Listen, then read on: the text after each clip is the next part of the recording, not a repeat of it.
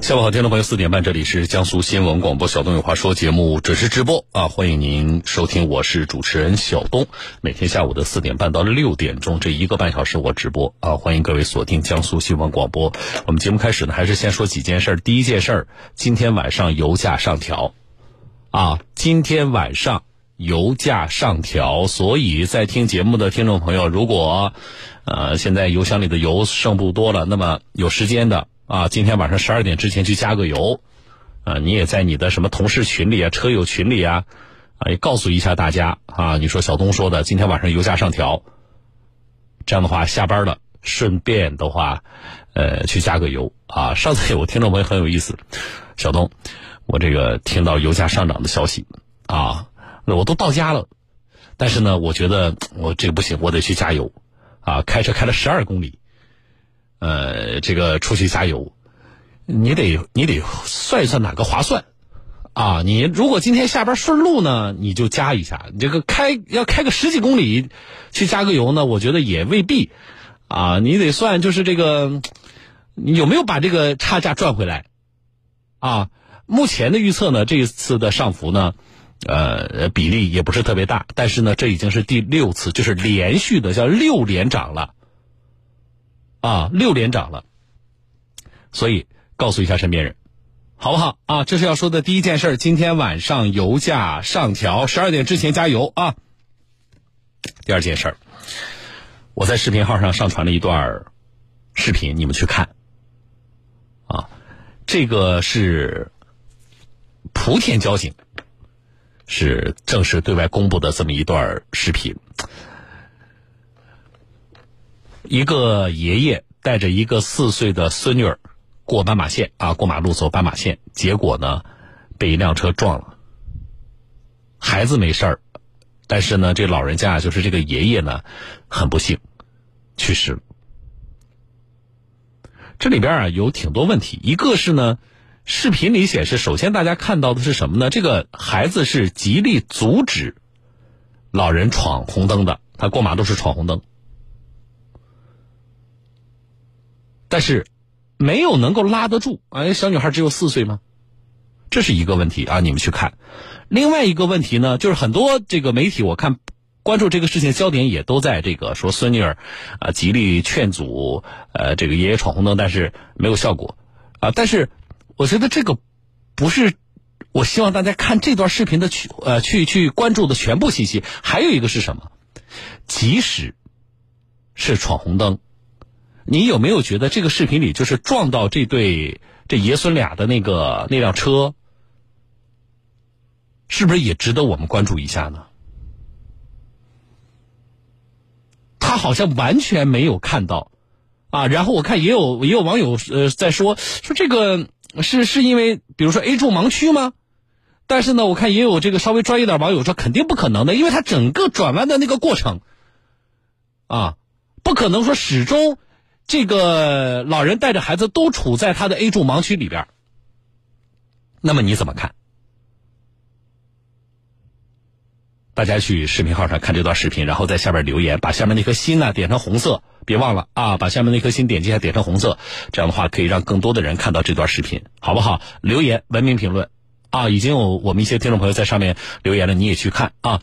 呃，已经关注我视频号的朋友啊，你直接去。你视频号打开刷新一下就应该能看到，因为我刚才才发的这段视频，啊，或者你直接去已关注的人里边去找就可以了。没关注我的听众朋友呢，在你的微信视频号里边，就是你朋友圈下边有一栏新功能叫视频号，啊，其实也不算新了，都开了，嗯，这个快一年了。然后呢，你就去这个里边，你你进入视频号的界面向下拉，上面会有搜索栏，在里边搜我名字小东这两个字，拂晓的小东方的东，啊，我我这里声明一件事情。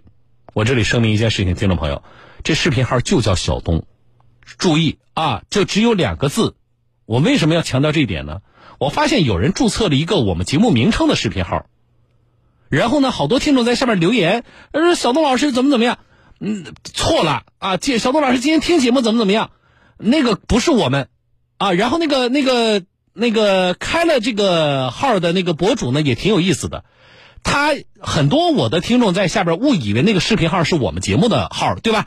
很多人在下边留言，然后呢，那个博主呢也不会说出来解释一下，比如说给大家留言一下，这里不是那个广播节目，啊，呃，所以挺有意思的，啊，我也不能说他是恶意的抢注我们的这个，以我们抢注我们的节目名称，但是大家一定要注意啊，一定要注意，我们的视频号就俩字，就是我的名字小东这两个字，不是我们节目的名称，明白吗？啊，所以怎么办？你搜索“小东”这两个字，拂晓的小东方的东，你不找到一个叫小东的视频号吗？或者你第一次出现搜索界面的时候没有，没有怎么办呢？你就点右上角有更多两个字，点更多一定会出来的。你记住啊，视频号呢，它的注册是，它是跟微信公众号不一样，它不允许重名，明白吗？所以有人抢注了我们节目的啊那个名称啊，你千万不要关注那个，那个跟我们节目没有关系。啊，之前就有人干过这个事儿，抢注了我们节目名称，或者说这个，呃，这个故意的，啊，把那个介绍啊什么的弄得跟我们节目一样，然后在上边要付费阅读，啊，我们很多听众朋友来问，这怎么这个阅读九块九吧，还是多少？然后九十九买多长时间啊？发展会员，那个跟我们一点关系都没有，听众朋友，啊，跟我们一点关系都没有。我这里再说一次，所以呢，你记住这视频号啊，就叫小东，拂晓的小东方的东，啊，其他都不是我们节目，跟我们节目没关系。好了，然后你找到一个叫小东的视频号之后呢，你关注他，你就能够看到我发的这段视频，好不好？你们先去看啊，然后呢，在下边留言，我稍后有节目有时间呢，我在节目里呃说一说大家的这个留言啊。二零二零属实不易，二零二一扭转乾坤。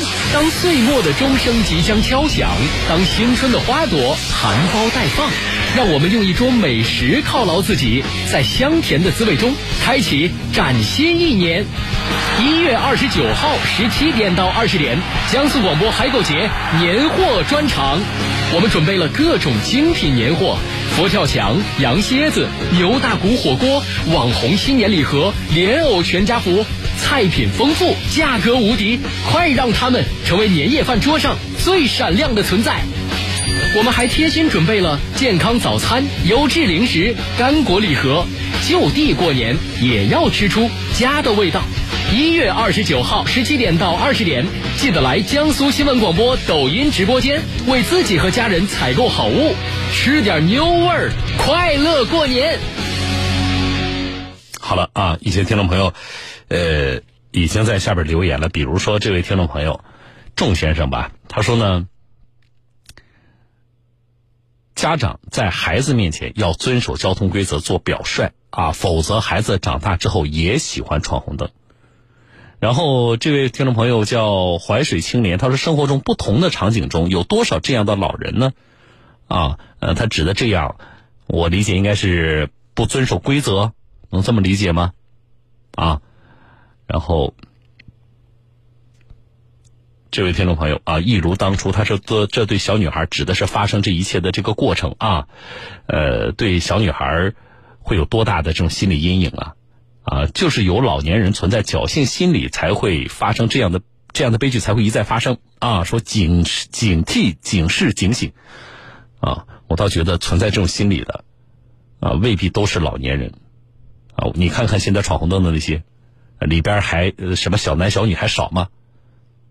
所以这真是一个，就是闯红灯已经是我们这几年，特别在交通管理里边，啊，行人的闯红灯、非机动车的闯红灯，是一个。非常重要的一个治理的内容啊，媒体也都在宣传。你南京南京有好几个路口，那个大屏幕上就摆放，就是那个播放着那个呃闯红灯啊，包括这个电动车闯红灯，包括电动车不戴头盔然后发生交通事故那些惨烈的警示视频啊。但是你发现依然有人视而不见啊，存在侥幸心理，嗯。离去的背影，他说呢，其实这老爷爷啊知道闯红灯，他也在东看西看，但是没想到还是发生在自己身上了，啊，这位朋友说真心疼这个小女孩啊，呃呃，一位听众朋友留言说，生命没有重来，唯有服从规则，啊，清风明月留言一声叹息啊，说没有规则的人就是这样子。好，留言很多啊，大家可以去看，你就能看到我读的这些留言。同时呢，也欢迎你啊在下边文明评论啊，把下面那颗心呢点击一下，点成红色，这样的话可以让更多人看到这条视频，引以为戒，好不好？啊，找到一个叫小东的视频号。好的，这事儿我说到这里，再来说下件事儿。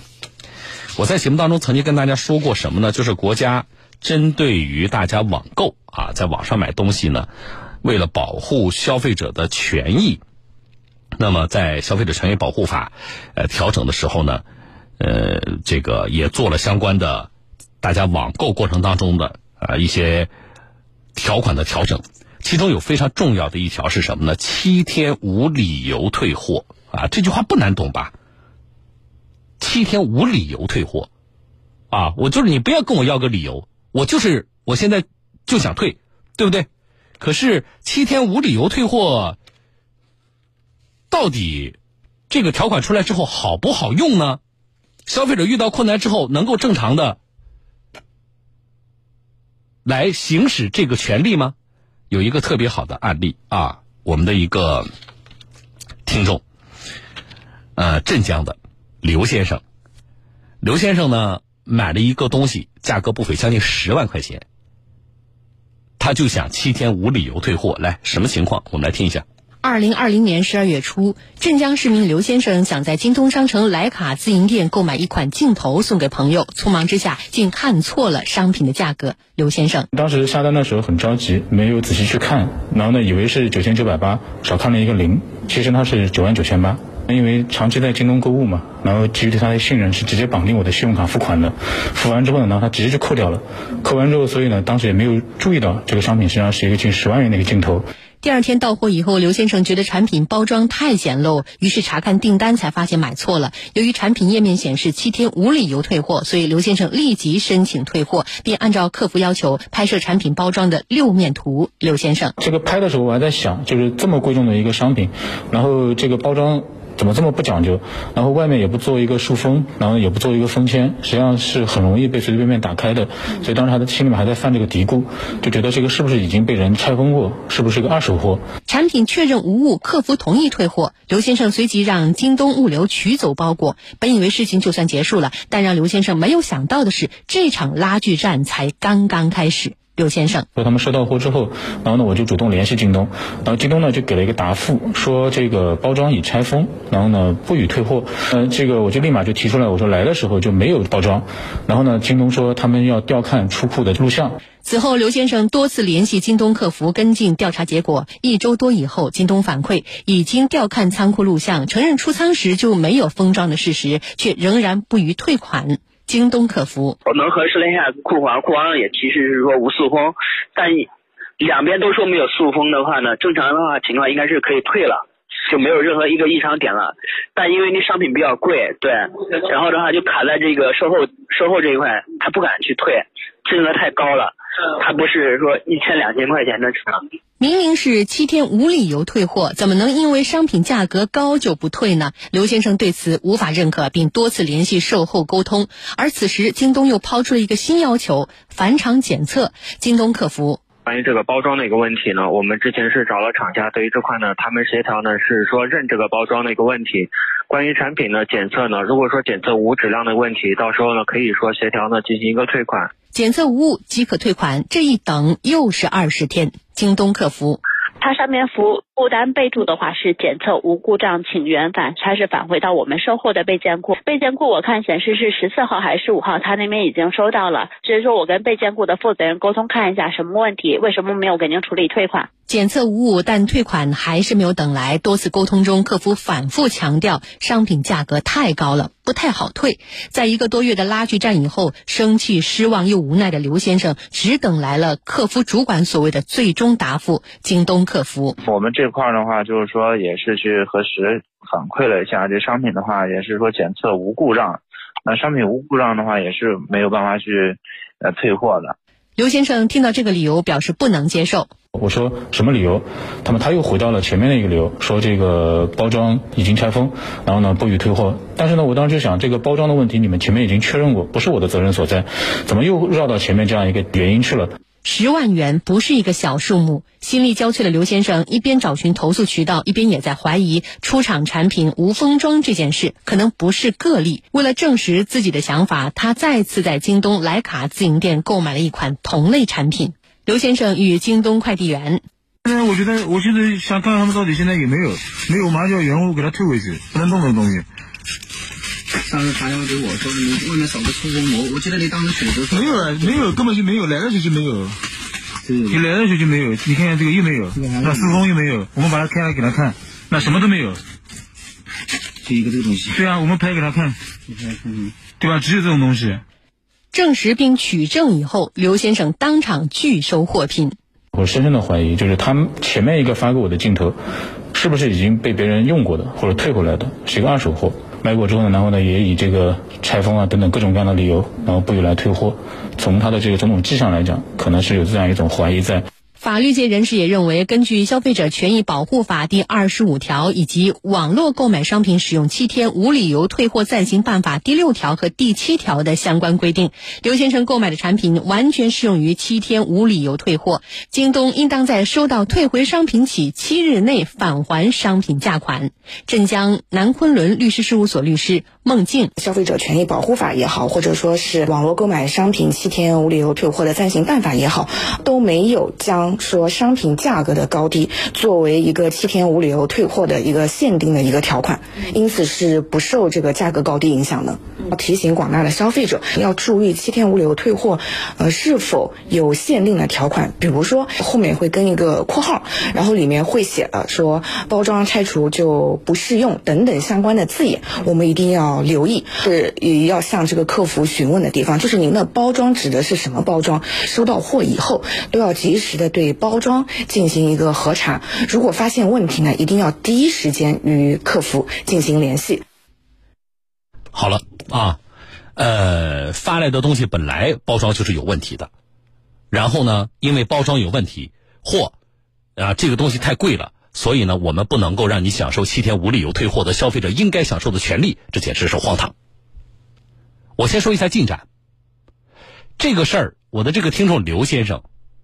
从买这个镜头到跟京东方面沟通这个事情，前后拉扯了多长时间？两个月没有解决掉啊！拉扯了两个月没有解决掉。那么最新的进展是什么呢？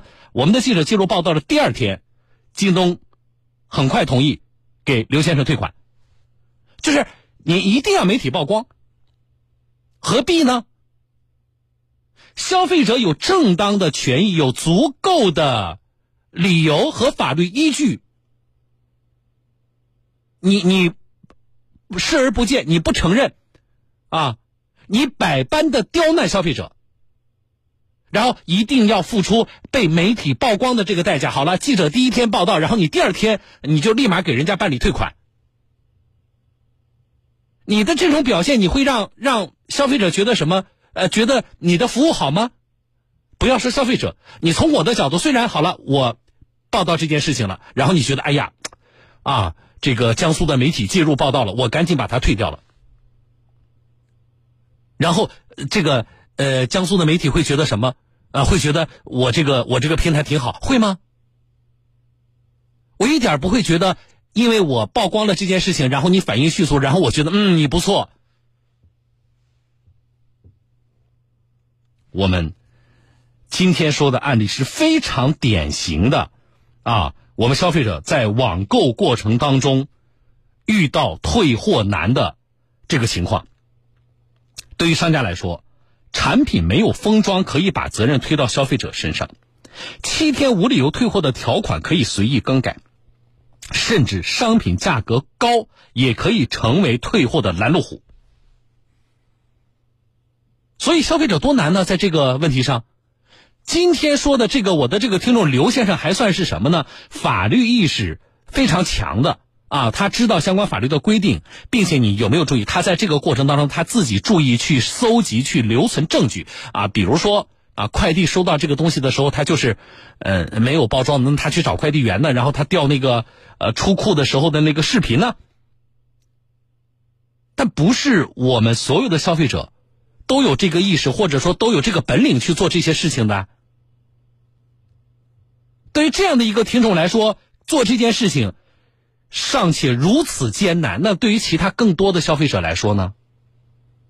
他们的问题该如何解决呢？所以这件事情，我们不仅仅是为了曝光这个过程，还为了什么？啊，还为了我们希望呼吁我们的这些网购平台，在网购发展到今天啊，特别像呃，从二零二零年以来的直播带货的快速的这个兴起，对于啊一些网购平台的啊销售模式，甚至对于他们的啊发展，都带来极大的。改变和考验，啊，那么在今天，中国的网购发展了这么多年，到今天的这个情况，为什么我们的这些网购平台还不能够意识到，其实你守法的、诚信的、维护消费者权益、公平的交易，才是你生存的根本？这个东西跟你开一家实体店和你在网上开店没有关系。你不管啊，你你在什么地方开店，你只要有这种经营行为，这个都是你生存的根本基石啊。那法律明明写的那么明确，啊，你也不是不知道，你只不过是欺负消费者。有的时候我们对于法律法规了解不不那么专业啊，不那么全面。你就是欺负消费者。我们在维权的时候，有的时候凭借个人的力量很难拿到一些关键性的证据。你在欺负消费者，因为你的客服啊，你没有实体店，你是网络的，我们找你只能通过你的客服，甚至机器人的对答。